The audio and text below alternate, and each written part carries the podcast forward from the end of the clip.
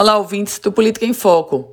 A gente fala hoje sobre segurança, segurança para o pleito de 2020, as eleições municipais, tanto para prefeito, vice-prefeito, vereador. Meus caros ouvintes, já definida a questão da, da, do envio das tropas federais para alguns municípios potiguares. O Tribunal Regional Eleitoral do Rio Grande do Norte vai requisitar ao Tribunal Superior Eleitoral tropas federais para 113 dos 167 municípios do Rio Grande do Norte.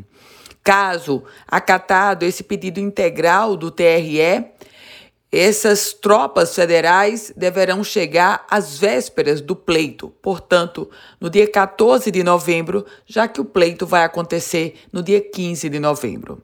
Segundo os dados da própria Justiça Eleitoral, lá em 2018, nós atingimos ou a Justiça Eleitoral conseguiu enviar tropas para 97 municípios. De fato, agora o pleito pede pelo próprio Judiciário Eleitoral 113 municípios a serem atendidos com tropas federais. Você pode até se surpreender com esse aumento, mas não há surpresa. Observe, lembre que o pleito do, de 2018 foi um pleito estadual. Neste ano, nós vamos ter um pleito municipal. E pelo fato de ser mais local, é também mais acirrado.